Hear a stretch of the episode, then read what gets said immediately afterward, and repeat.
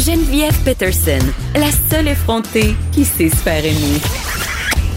Jusqu'à 15, vous écoutez Les effrontés. Le vote conservateur a-t-il été plombé au Québec par les convictions pro-vie euh, d'Andrew Scheer? Apparemment, pas tant que ça, parce que l'attitude du Québec envers l'avortement serait pas si différente que celle du reste du Canada. J'en jase avec Marianne Labrec, qui est co-coordonnatrice de la Fédération du Québec pour le planning des naissances. Elle est aussi responsable du dossier de l'avortement. Bonjour, Madame Labrec.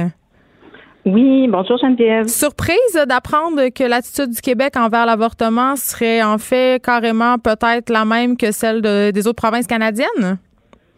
Ben moi j'irai pas jusque là. En fait, je suis plutôt surprise de je suis plutôt surprise de l'article. Je suis pas du tout. En fait, je suis. Un article de la presse. Oui, oui, non, de, euh, oui, tout à fait. Oui, je l'ai lu euh, comme vous ce matin. En fait, euh, je, nous, c'est pas du tout les chiffres qu'on a ou ah, en fait l'impression qu'on a. moi, je me, je me questionne. En fait, justement, j'aurais aimé voir les questions qui ont été posées.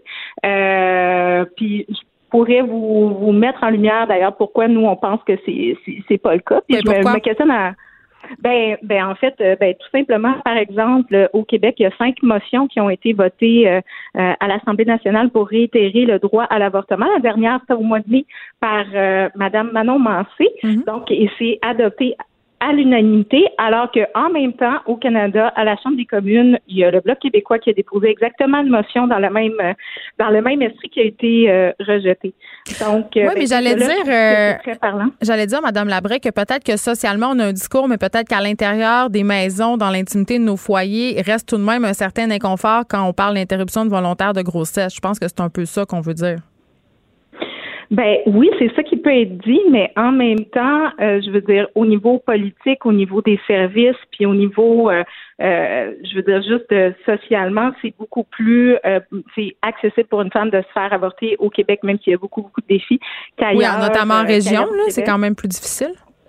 Oui, oui, tout à fait. Puis, euh, tu sais, ne serait-ce qu'au Québec, euh, je veux dire, il n'y a pas un député qui va être ouvertement euh, anti-choix, qui va se faire euh, un député qui va devenir premier ministre au Québec. Ça, c'est, c'est juste pas socialement possible. Donc là, à savoir quel est le niveau d'inconfort des gens, euh, puis comment ça se manifeste. Et comme moi, j'aurais beaucoup aimé savoir c'était quoi la question qui a été posée au sondage, puis ça demeure un sondage. Puis moi, je trouve qu'un sondage qui est beaucoup beaucoup plus pertinent, c'est par exemple une motion qui est votée à l'Assemblée nationale à la Chambre des communes versus parce que ces gens-là sont quand même élus. Tu sais, je veux dire, c'est des députés qui ont été élus et euh, au Canada anglais aussi. Euh, au Canada anglais, il n'y a aucun problème pour un politicien de, de se présenter ouvertement contre le droit à l'avortement. Ça, c'est même, même au contraire. Tu sais.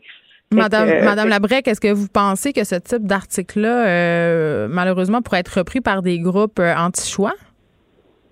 Ben oui, c'est sûr que eux, euh, ben de toute façon, c'est déjà le discours qu'ils tiennent.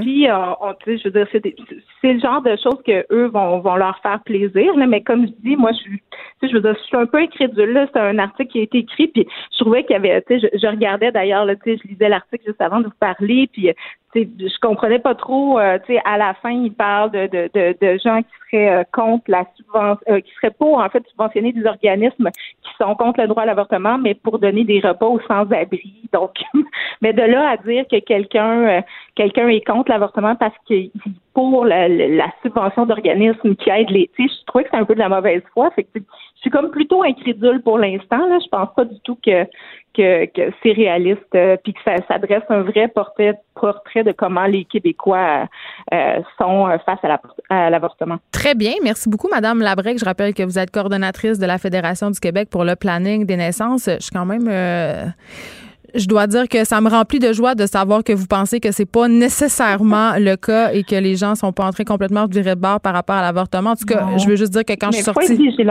Oui, ben euh, écoutez, quand je suis sortie dîner tantôt, il y avait quand même deux militants anti-choix devant la station de radio avec leur croix et leur bannière et des photos de fœtus mutilés. Ben, voyons donc. Ben oui.